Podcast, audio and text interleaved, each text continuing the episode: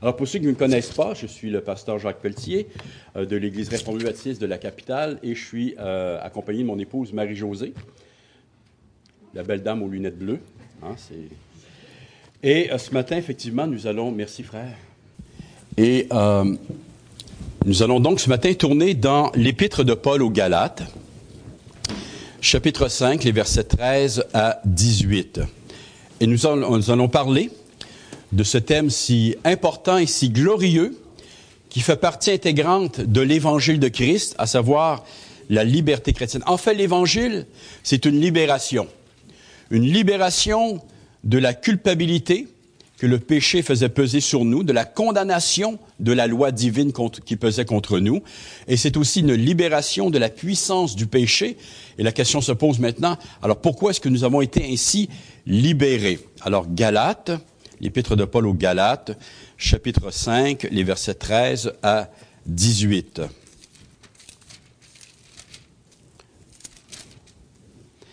Frères, vous avez été appelés à la liberté, seulement ne faites pas de cette liberté un prétexte de vivre selon la chair, mais rendez-vous par amour serviteurs les uns des autres, car toute la loi est accomplie dans une seule parole, celle-ci, tu aimeras ton prochain comme toi-même, mais si vous vous mordez, et vous dévorez les uns les autres, prenez garde que vous ne soyez détruits les uns par les autres. Je dis donc, marchez selon l'esprit et vous n'accomplirez pas les désirs de la chair, car la chair a des désirs contraires à ceux de l'esprit et l'esprit en a de contraires à ceux de la chair.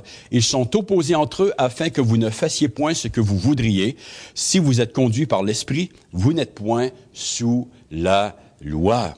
Et je rappelle, c'est vraiment important de bien saisir ici et de se rappeler que le mot chair ici ne désigne pas le corps humain, ni l'épiderme, mais la nature, ni même l'être humain lui-même, parce que ce, sont des sens qu'on retrouve même dans l'Écriture, mais dans le contexte ici, ça nous parle de la nature pécheresse, la nature déchue de l'homme.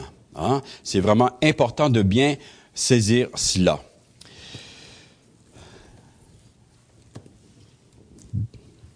Jusqu'ici, l'apôtre Paul, dans son épître aux Galates, a combattu un faux évangile, celui qu'on appelle des judaïsants. Les judaïsants, c'était des gens qui venaient de la Judée.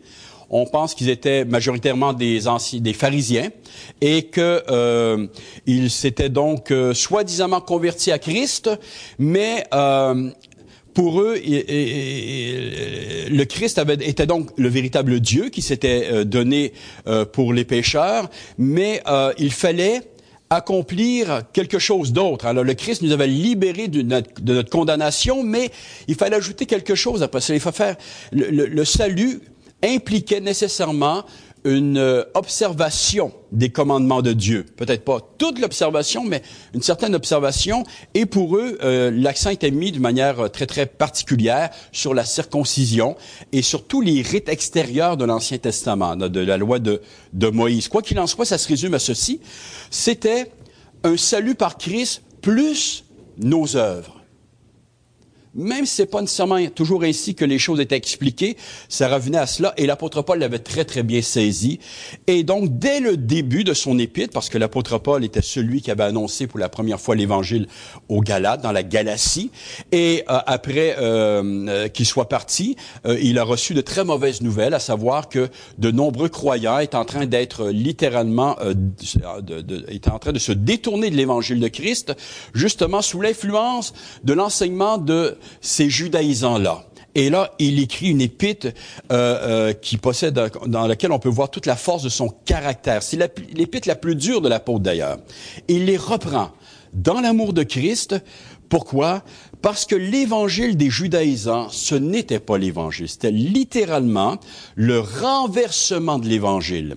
Ils étaient, ils, ils, ils, euh, promettaient aux Galates une plénitude quelque chose de supérieur à ce que l'apôtre Paul leur avait annoncé. Alors, il disait que l'apôtre Paul euh, était différent des autres apôtres parce que lui n'avait pas connu personnellement le Seigneur Jésus. Ils se disaient eux-mêmes de Jacques, tout particulièrement, donc le frère de Jésus, là, qui s'était converti après la, la, résurrection, qui était euh, ancien à Jérusalem, mais aussi de l'entourage des apôtres. Et il disait que eux, ils possédaient le véritable évangile, qui venait des apôtres, des douze, mais que l'apôtre Paul, lui, il leur avait prêché le vrai Christ Il est vrai, etc., etc., mais il manquait quelque chose à son évangile, et en fait, probablement que l'apôtre Paul euh, avait dilué l'évangile pour le rendre acceptable aux païens.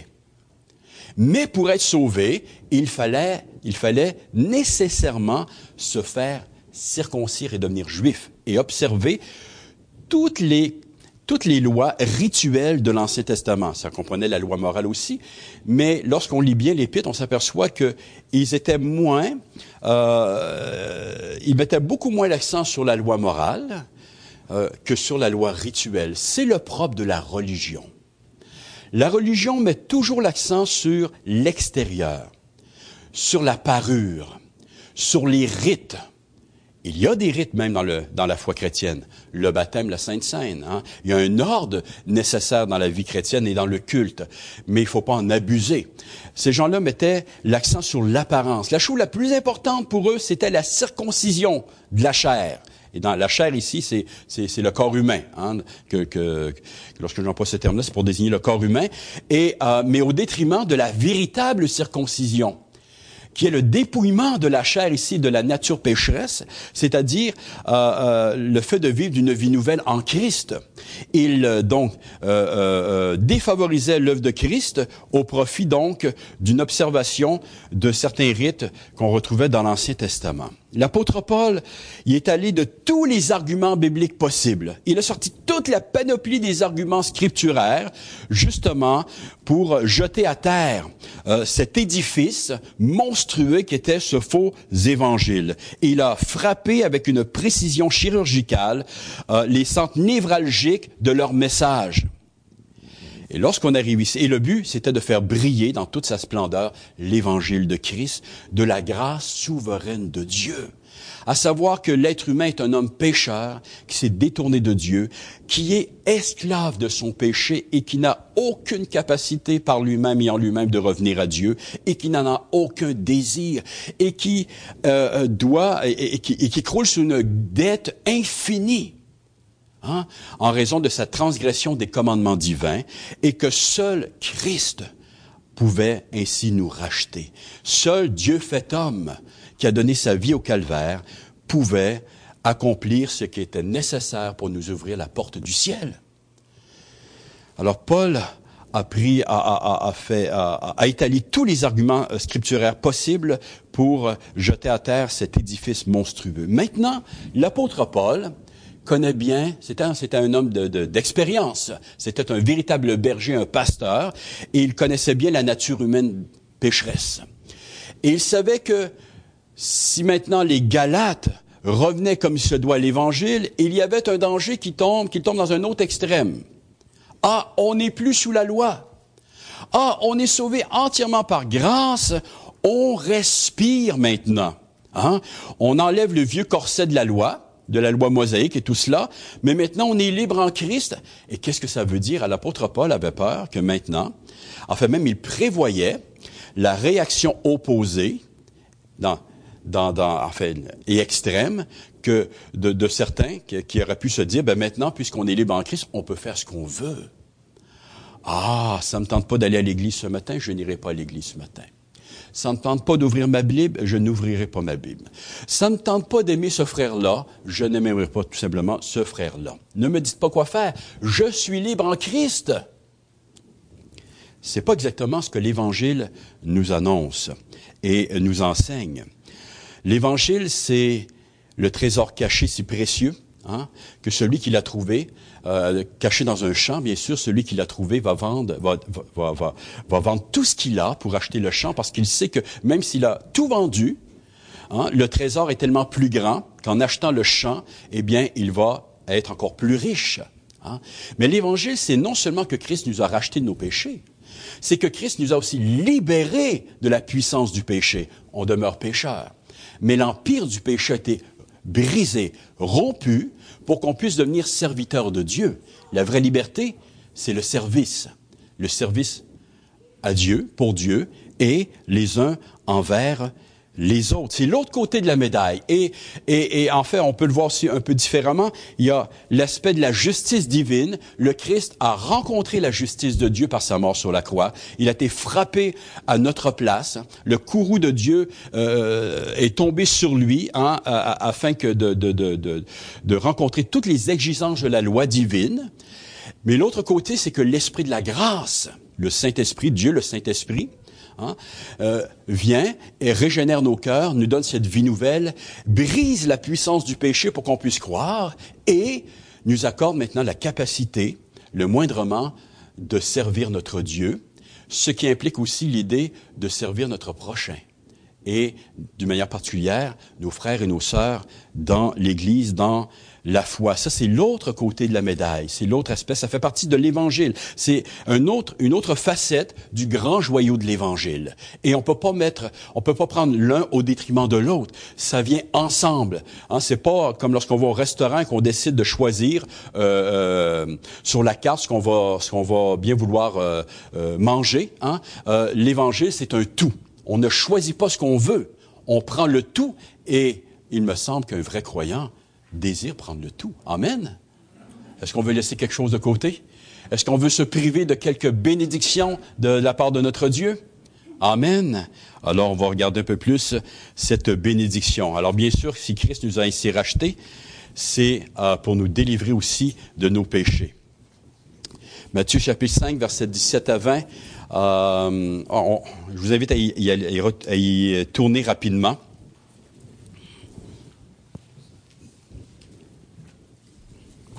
Important de se rappeler donc que si nous avons été délivrés de la condamnation de la loi, la loi demeure la norme pour le chrétien. Amen. Nous sommes délivrés de sa condamnation. Nous ne sommes plus, dans ce sens-là, sous la loi, mais la loi maintenant, euh, nous sommes appelés à la découvrir comme étant d'une beauté extraordinaire. C'est la loi de Dieu. Elle révèle quelque chose de notre Dieu, de sa bonté, de son amour, de sa justice, de sa sainteté. Et la loi nous dit ce que nous aurions dû être à l'image, nous qui avions été créés à l'image de Dieu. Et la loi maintenant, qui nous condamnait auparavant, parce qu'elle révèle pour celui qui a des yeux pour voir à quel point nous sommes des créatures déchues, ruinées moralement, à tel, point, à tel point nous sommes, à, quel point nous sommes tellement loin des exigences divines de ce que nous aurions dû être, à quel point est grande notre chute. Maintenant, pour le croyant, la loi devient une bénédiction. Paul dit la loi est sainte. Le psalmiste disait dans le psaume 119, combien j'aime ta loi. Parce que, étant régénérés, possédant l'amour de Dieu, désormais nous aimons la loi de Dieu. Et nous prions que Dieu puisse nous rendre capables de nous conformer un tant soit peu ici-bas euh, à cette loi. Et bien sûr, un jour, nous serons euh, rendus euh, parfaitement conformes à l'image de Christ. Matthieu 5, verset 17 à 20. Jésus met en garde donc ses auditeurs. Ne croyez pas que je sois venu pour abolir la loi ou les prophètes. On l'accusait de cela. Hein? C'est un révolutionnaire. Il vient renverser là, le, temple, le culte à Jérusalem, les prophètes, Moïse, etc., etc. Je suis venu non pour abolir, mais pour accomplir, car je vous le dis en vérité, tant que le ciel et la terre ne passeront pas, ne passeront point, il ne disparaîtra pas de la loi un seul iota ou un seul euh, trait de lettre, jusqu'à ce que tout soit arrivé. Celui donc qui supprimera l'un de ses plus, petits commandements et qui enseignera aux hommes à faire de même sera appelé le plus petit dans le royaume des cieux, mais celui qui les observera et qui enseignera à les observer, celui-là sera appelé grand dans le royaume des cieux, car je vous le dis, si votre justice ne surpasse celle des scribes et des pharisiens, vous n'entrerez point dans le royaume des cieux. Il y a ceux qui seront appelés plus petits dans le royaume des cieux, ceux qui, sont appelés, qui seront plus grands dans le royaume des cieux, et il y a ceux qui ne seront pas dans le royaume des cieux. Ceux qui font, euh, qui, qui, qui, qui, qui mettent l'accent d'ailleurs sur euh, euh, justement l'apparence, mais qui en fait n'ont aucun, véritable amour pour la loi de Dieu. Ils ont un amour pour la religion, pour la tradition humaine pour euh, leur propre culte à eux, hein? mais ils n'ont pas le véritable amour pour la loi divine. Pour cela, il faut être né de Dieu. Donc, le Seigneur Jésus ici nous avertit, il avertissait ses disciples, il n'est pas venu pour abolir la loi, Il est venu l'accomplir. Et pour nous qui sommes sauvés maintenant, eh bien, euh, nous recevons une capacité nouvelle, encore une fois, d'obéir à la loi de Dieu un temps soit peu. Imparfaitement, il est vrai, mais, mais premièrement, il y a un désir nouveau. Hein? Il y a une faim soif de, de, de justice qui, qui a pris place dans nos cœurs et que nous devons d'ailleurs cultiver. Hein? Il ne faut pas que le feu disparaisse. Et, euh, et donc, un tel désir et un amour pour la loi de Dieu. Donc, le rejet du légalisme, de l'évangile qui dit Christ est mort pour nous, mais il faut accomplir quelque chose en plus. Le rejet du légalisme ne doit pas conduire à la licence, au rejet des commandements de Dieu et de Christ. Le Seigneur nous a rachetés et nous a appelés à la liberté des enfants de Dieu pour le servir. Autrefois, on ne le servait point, on blasphémait son nom, on le fuyait. Hein? Et euh, on était non seulement inutile pour le royaume de Dieu, nous étions nuisibles pour le royaume de Dieu. Nous étions euh, de la vermine, littéralement. Pardonnez-moi, mais c'est cela. Hein? Si Dieu euh, affirme, affirme, que les hommes qui sont sans Christ méritent l'enfer éternel, eh bien, c'est certainement qu'ils sont extrêmement déchus et corrompus. Maintenant, Christ nous a rachetés pour le servir. Nous ne sommes plus sous la loi, mais cela signifie non pas que la loi n'a plus rien à faire avec nous, mais bien au contraire que par la grâce de Dieu maintenant, nous sommes appelés à servir notre Dieu et notre prochain. Le mot prétexte, former. Alors l'apôtre Paul dit de ne pas... Euh, ne faites pas de cette liberté un prétexte de vivre selon la chair, selon le vieil homme, hein, de ne pas répondre aux exigences de la nature déchue, parce qu'elle est encore présente, hein, le, péché est encore présent en nous. Alors il nous dit de ne pas faire un prétexte de cette liberté-là. Le mot prétexte à, former était un, un terme qui est employé à l'époque pour désigner une base d'opération militaire à partir de laquelle on initiait des attaques lors d'une campagne un prétexte, une base d'opération. Ah, la liberté, je suis libre en Christ, donc je peux faire ce que je veux. C'est ainsi qu'on comprend la liberté habituellement. Nous sommes dans une société, une culture hein, qui élève comme la valeur fondamentale l'idée de la liberté humaine, des droits de l'homme. Et ce qu'on entend, c'est je suis ce que je suis. Acceptez-moi. Tout cela est contraire à l'évangile de Christ. L'évangile de Christ dit, vous étiez pécheurs, vous étiez euh, euh, euh perdus hein, pour l'éternité, le Seigneur vous a racheté, maintenant vous ne vous appartenez vous ne vous appartenez plus à vous-même, vous êtes servante et serviteur de Christ.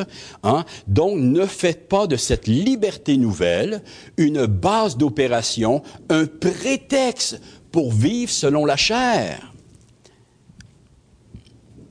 mais rendez-vous par amour serviteurs les uns des autres. Ah, l'apôtre explique maintenant.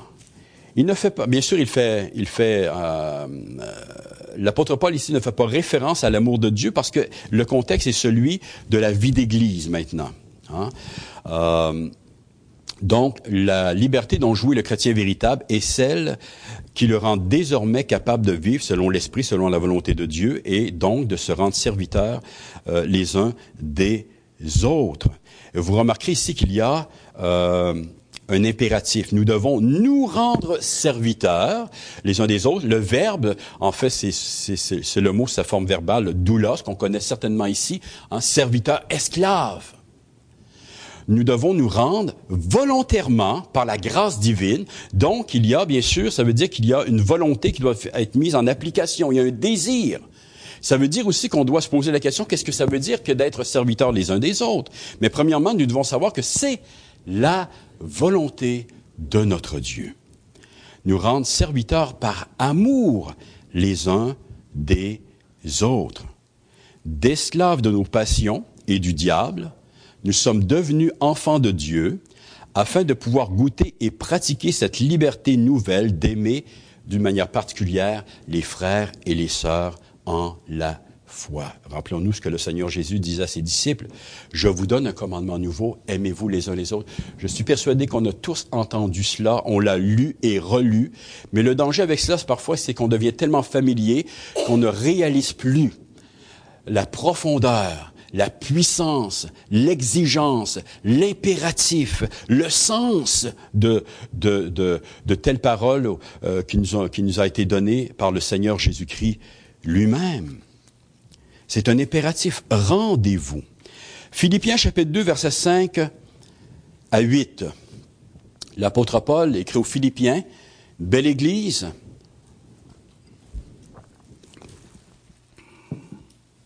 peut-être pas aussi belle que celle de Saint-Jérôme, mais une belle église que l'apôtre Paul affectionnait et qui affectionnait l'apôtre Paul d'ailleurs, mais dans laquelle l'apôtre Paul voyait quelques petites euh, lézardes ou euh, fissures dans l'unité, la belle unité qui jusque-là avait régné au sein de cette assemblée.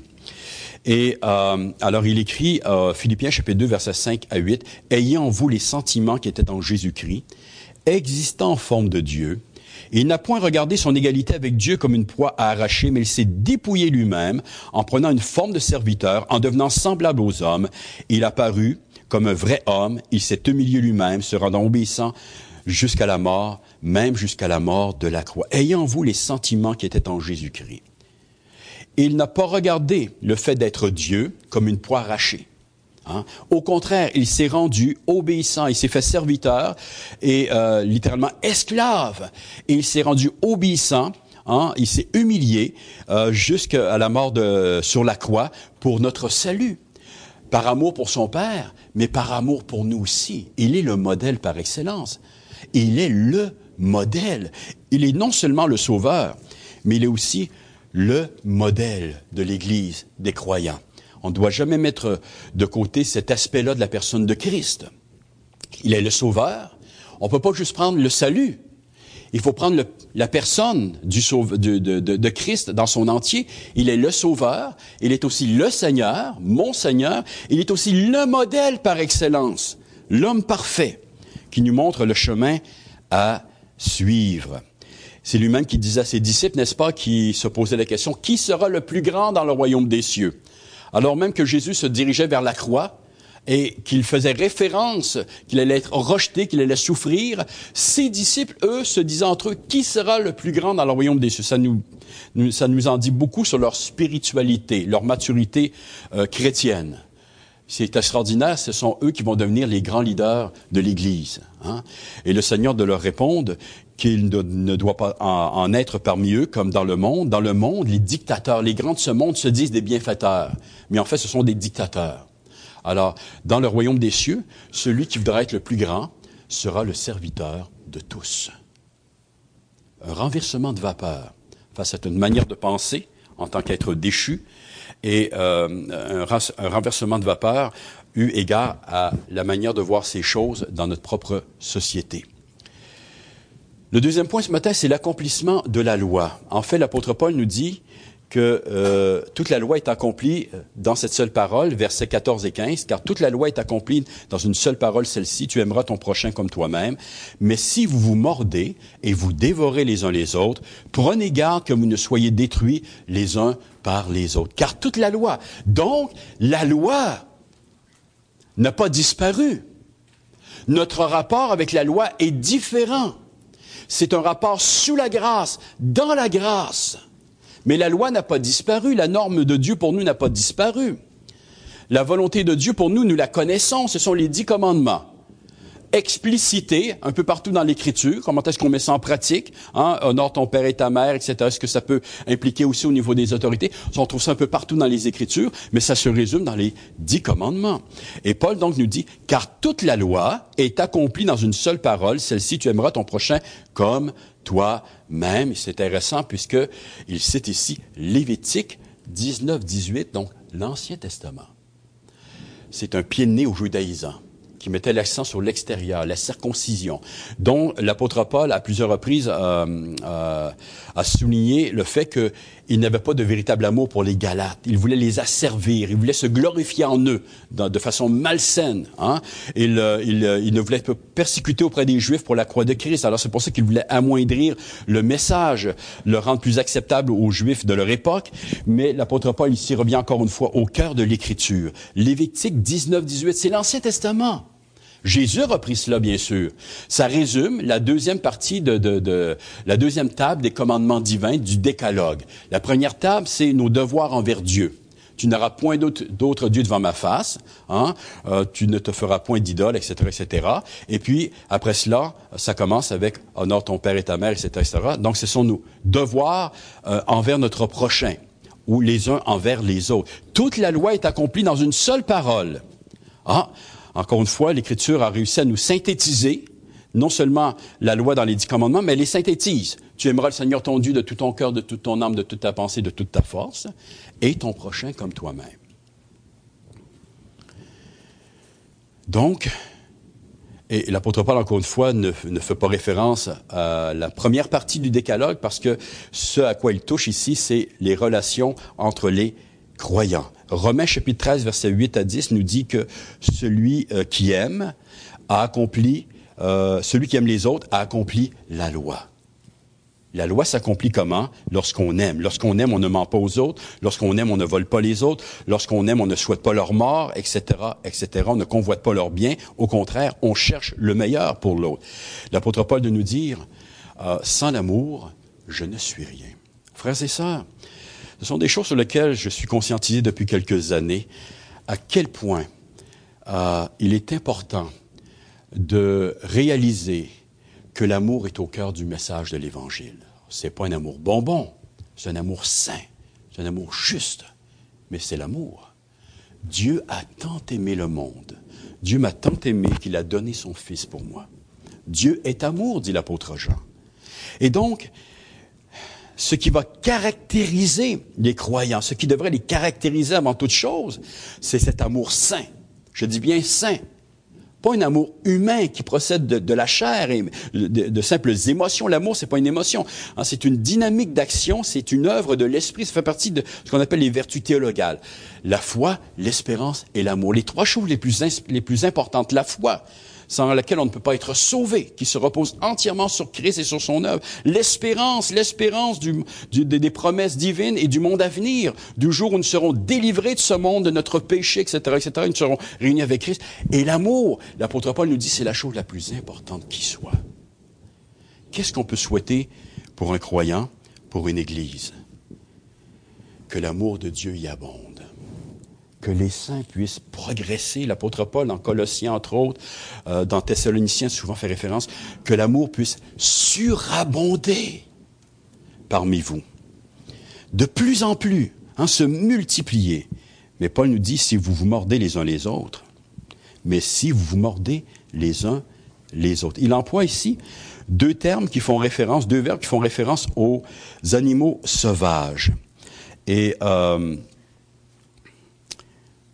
qui était utilisé donc, attendez un petit peu dans mes notes ici, oui, euh, donc c'est pour décrire les animaux, l'action des animaux sauvages, donc euh, mordre et dévorer. On peut penser à des animaux, là, quand je parle des animaux sauvages, des lions, des crocodiles, hein, lorsqu'ils tombent sur une proie, lorsqu'ils se battent entre eux, euh, ils se font pas de cadeaux, n'est-ce pas?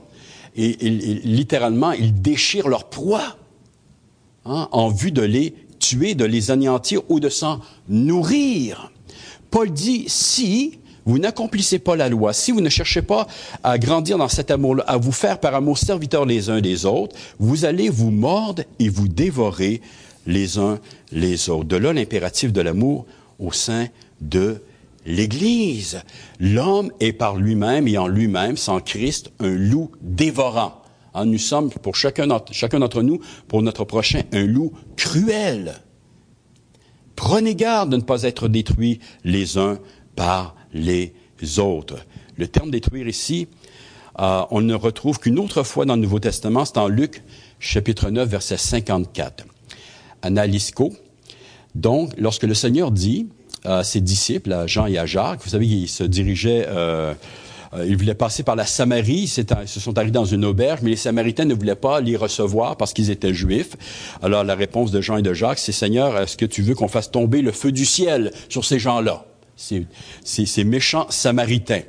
Le Seigneur de leur répondre, euh, euh, vous ne savez pas de quel esprit vous êtes animé, mais ce qu'ils ont dit au Seigneur, c'est ceci. Seigneur, veux-tu que nous disions au feu de descendre du ciel et de les consommer? Analisco.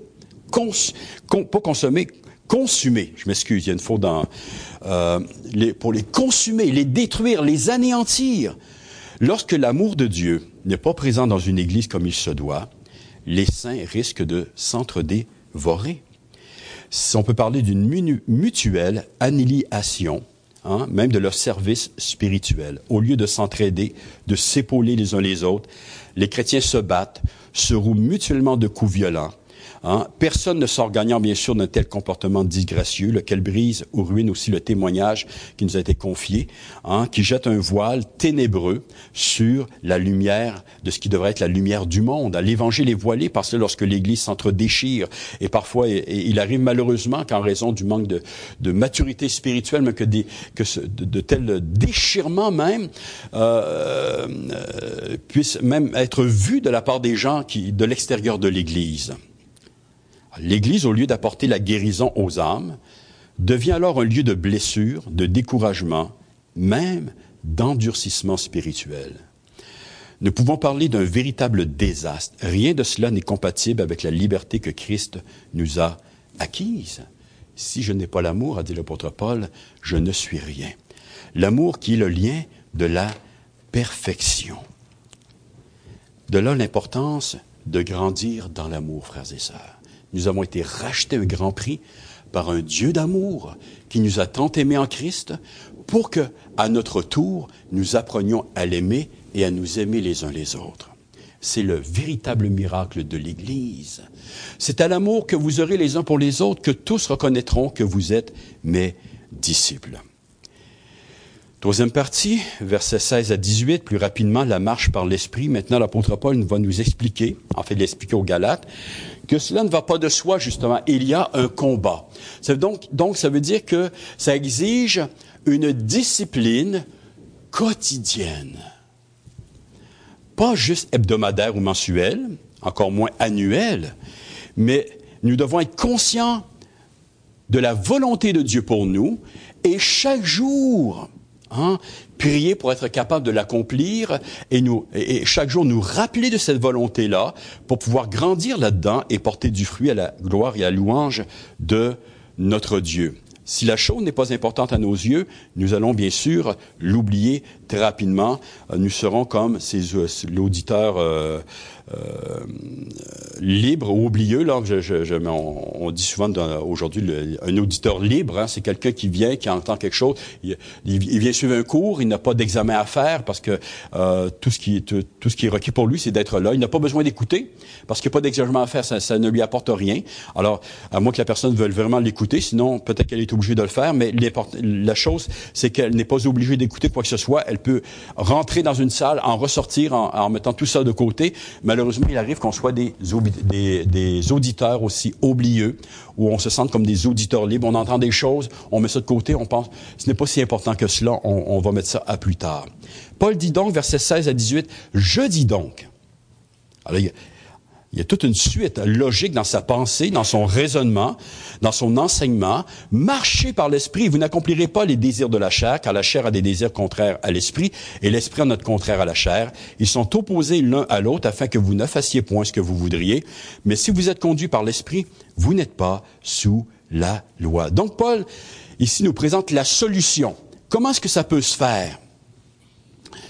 Comment est-ce qu'on peut euh, euh, euh, accomplir une telle chose, ben, il faut marcher par l'esprit. Il a déjà fait référence à ça. Ça veut dire permettre à l'esprit de nous contrôler. Hein, de, de, de, nous remplir, de remplir nos cœurs. Ça, ça veut dire bien sûr de demeurer proche de la parole de notre Dieu et tout cela, s'humilier devant notre Dieu, marcher par l'esprit. C'est une marche quotidienne, veut dire vivre par l'esprit tout simplement, en laisser le Saint-Esprit agir en nous, ce qui ne veut pas dire une attitude passive qui pourrait conduire certains à dire, bon, l'Esprit ne m'a, n'a pas agi en moi aujourd'hui, donc je me sens pas lié par quoi que ce soit. C'est un impératif que le Saint-Esprit puisse agir dans vos cœurs. John MacArthur a écrit ceci. Tout comme Jésus-Christ est le personnage principal de la justification, le Saint-Esprit est celui de la sanctification. Un croyant ne peut plus, ne peut pas plus se sanctifier lui-même qu'il n'aurait pu se sauver lui-même.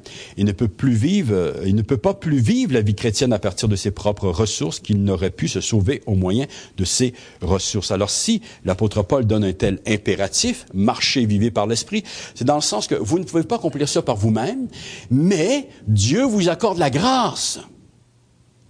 Alors humiliez-vous devant lui, cherchez-le, et il va agir. Le verbe marcher, péripatéo, est au temps présent et indique donc une action continuelle et régulière. Soyez constamment en train de vivre par l'Esprit de Dieu, cette vie nouvelle qu'il a implantée en vous, que vous devez nourrir par la parole de Christ, en prenant tous les moyens de grâce que Dieu vous a donnés et en mettant en pratique sa parole. Nous sommes donc, encore une fois, en présence d'un impératif.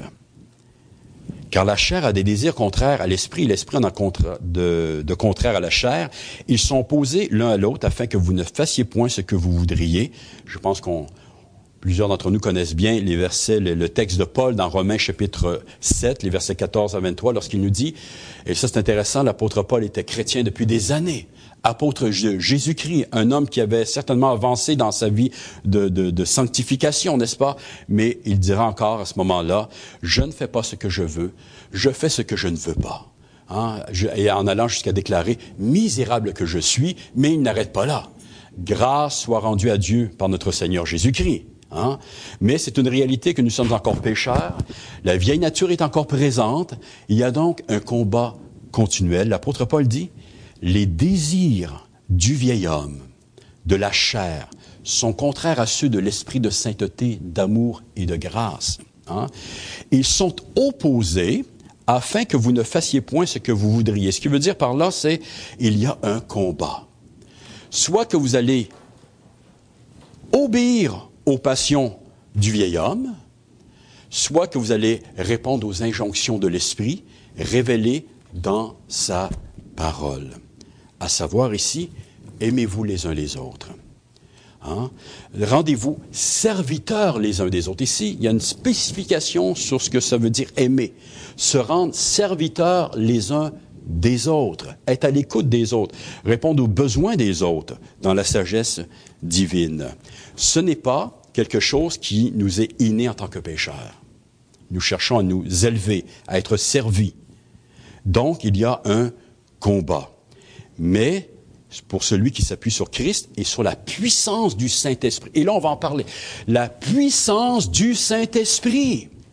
Nous croyons non seulement au Saint-Esprit, mais en sa puissance glorieuse. Celui qui a créé le monde, pour ne pas dire les mondes, celui qui nous a régénérés, qui a ressuscité Christ d'entre les morts, c'est celui qui en nous peut vaincre ce vieil homme, qui peut vaincre cette tendance justement euh, euh, à vivre de façon égoïste pour nous-mêmes, pour qu'on puisse un temps soit peu apprendre à servir les autres, et d'une manière particulière à servir nos frères et nos sœurs dans la foi. Et l'apôtre Paul déterminé, mais si vous êtes conduit par l'Esprit, vous n'êtes pas sous la loi. Sous la loi dans le sens de la condamnation. Ce qu'il est en train de dire, encore une fois, c'est eux qui ne marchent pas selon l'esprit, les judaïsants, ces, légalistes, ceux qui prêchent un faux évangile, eh bien, ils sont sous la loi et sous la condamnation de la loi et euh, ils se mentent à eux-mêmes, ils se trompent eux-mêmes, ils sont complètement égarés, ils s'imaginent plaire à Dieu par des rites extérieurs et ne font, mais ils ne savent pas ce que signifie que d'aimer réellement leur Dieu et leur prochain. Ce qui est la loi. Eux, ils sont, leurs yeux sont rivés sur les choses extérieures. Pour eux, la loi, ça se résume à une circoncision, euh, au fait de se laver les mains avant de manger, de ne pas toucher tel ou tel animal. Ils sortent peut-être pas à certains individus, justement parce qu'ils pourraient être impurs. Pour eux, c'est ça la loi. C'est ça être saint. C'est porter certains vêtements. Hein? C'est, euh, pour certains aujourd'hui chrétiens, c'est le fait d'avoir une grosse Bible, le fait de ne plus fumer, le fait de comprenez des choses comme ça. Mais c'est tellement plus que cela la loi. La sainteté de la loi se manifeste dans l'amour de notre Dieu et du prochain. Se faire serviteur les uns des autres. Et quand Christ s'est fait serviteur euh, des pécheurs, il est allé vers les pécheurs, il les a touchés. Il a mangé avec eux. Il n'a jamais péché avec eux. Il n'est jamais tombé dans le compromis. Mais il allait vers les pécheurs. Il les aimait. Il était patient avec eux. Nous sommes appelés, donc, à nous aimer les uns les autres malgré tous nos défauts, toutes nos faiblesses, toutes nos infirmités. Comment est-ce qu'on peut faire cela? Il existe une puissance, la puissance de l'amour de Dieu, qui peut transformer nos cœurs, transcender ce que nous voyons, ce que nous expérimentons, ce que nous ressentons à partir du vieil homme, pour voir désormais les autres comme Dieu les voit et les voir au-dessus de nous-mêmes. Et celui qui expérimente cela, eh bien, c'est une des preuves, un des, un, des, un, des, signes que la personne est née d'en haut. Elle n'est plus sous la loi, elle est dans la grâce. Être dans la grâce de Dieu, ça veut dire être devenu un serviteur de Dieu et un serviteur des autres. Amen. Nous allons terminer avec un mot de prière. Notre Dieu, notre Père, nous voulons te bénir ce matin encore une fois pour la splendeur de ton être et la majesté de ton évangile, sa puissance glorieuse. Par cet évangile, notre Dieu, par l'œuvre de ton Fils et par la puissance de Dieu le Saint-Esprit, tu nous as arrachés du présent siècle mauvais pour nous transporter dans le royaume du Fils de ton amour. Tu as fait de nous, Seigneur, des nouvelles créatures. Et tu agis là où il fallait agir, non pas sur l'extérieur, mais au plus profond de nos âmes, afin de les régénérer par ta puissance glorieuse, en vue de nous transformer à l'image de ton Fils qui est notre modèle par excellence, ton Fils incarné, l'homme parfait qui a manifesté l'amour parfait. Et cet amour a été manifesté en ce qu'il s'est fait serviteur, serviteur des pécheurs que nous étions, serviteur d'hommes et de femmes, Seigneur, qui n'avaient aucun amour pour toi. Au contraire, Seigneur, nous n'avions que haine pour toi. Nous ne voulions, Seigneur, que te fuir, te désobéir et blasphémer ton saint nom. Mais en Christ, tu nous as aimés d'un amour si parfait, si glorieux, notre Père, et tu nous as rachetés. Et en retour, notre Dieu, tu nous appelles à voir Christ et à le considérer comme le grand modèle à suivre. Seigneur, l'accomplissement de la loi, c'est l'amour. Notre Dieu, nous voulons te prier ce matin, chacun d'entre nous tes élus, Seigneur, tes saints, tes fidèles, les croyants. Nous te prions, Seigneur, de nous faire croire dans un tel amour. Et pour cela, nous avons besoin, Seigneur, que de mieux te connaître, toi qui es amour. Amour éternel et glorieux sans fin. Océan d'amour, Seigneur. Manifesté, révélé de manière si merveilleuse dans la personne du Sauveur. Seigneur, révèle-nous ton amour et fais croître cet amour en nous, qu'il puisse se déborder, Seigneur, de plus en plus. Que nous puissions expérimenter, Seigneur, en ce début du XXe siècle, le plus grand miracle qui soit au sein de ton Église, c'est-à-dire, Seigneur, euh, un amour euh, euh, réel, un amour croissant, qui se manifeste de façon concrète envers toi et les uns envers les autres et envers les pécheurs du dehors, notre Dieu que nous puissions considérer, Seigneur, nos frères et nos sœurs et ceux du dehors comme étant supérieurs à chacun d'entre nous. Que nous puissions considérer, Seigneur, à quel point, euh, Seigneur, une âme est précieuse à tes yeux, notre Dieu, notre Père. Notre Dieu, puisses-tu transformer nos cœurs et nos âmes et que nous ne fassions point de cette liberté acquise en Christ un prétexte, une base d'opération pour vivre selon la chair, selon les vieilles passions, les passions du vieil homme, notre Dieu euh, dépravé, souillé, notre Dieu égoïste, centré sur elle-même, mais au contraire, rends, rends-nous par ta puissance glorieuse serviteurs les uns des autres, notre Dieu, notre Père. Et bien sûr, s'il y a parmi nous, Seigneur, quelques âmes qui ne te connaissent pas, quel que soit leur âge, leur sexe, quel que soit ce qu'ils ont ce, qu'elles ont expérimenté jusqu'ici, notre Dieu, nous te prions pour que tu puisses leur ouvrir les yeux, qu'ils puissent voir la grandeur de ton amour, ta sainteté, Seigneur, et à quel point, Seigneur, ton Fils a donné tout ce qui est nécessaire pour le salut de quiconque croit. Que ces âmes puissent se tourner vers toi et trouver en toi, Seigneur, toute espérance, mais aussi la vie, la véritable vie, Seigneur, et porter du fruit à la louange de ta gloire. Nous voulons te bénir, Seigneur, que de de ce que d'hommes et de femmes, Seigneur, enlaidis, défigurés par le péché. Notre Dieu, parce que ton Fils, lui, a aussi été défiguré sur la croix. Notre Père, maintenant, euh, Seigneur, tu nous embellis à l'image de ton Fils. Un jour viendra, Seigneur, où nos corps aussi vont suivre tout cela, ils vont eux-mêmes expérimenter euh, la gloire du corps ressuscité de ton Fils. Mais pour l'instant, Seigneur, que nos âmes puissent, à la lumière de ta face, de la connaissance de ton nom et de Christ, être transformés, Seigneur, euh, de plus en plus à l'image de ton, de ton bien-aimé, Seigneur, et ainsi, Seigneur, que nous puissions faire briller la beauté de Christ, euh, Seigneur, et sa bonne odeur dans nos églises et dans nos, dans nos vies, Seigneur, dans nos familles, mais aussi, Seigneur, tout autour de nous, dans notre communauté. Nous te prions ces choses, notre Dieu, notre Père, dans le très saint nom du Seigneur Jésus-Christ. Amen.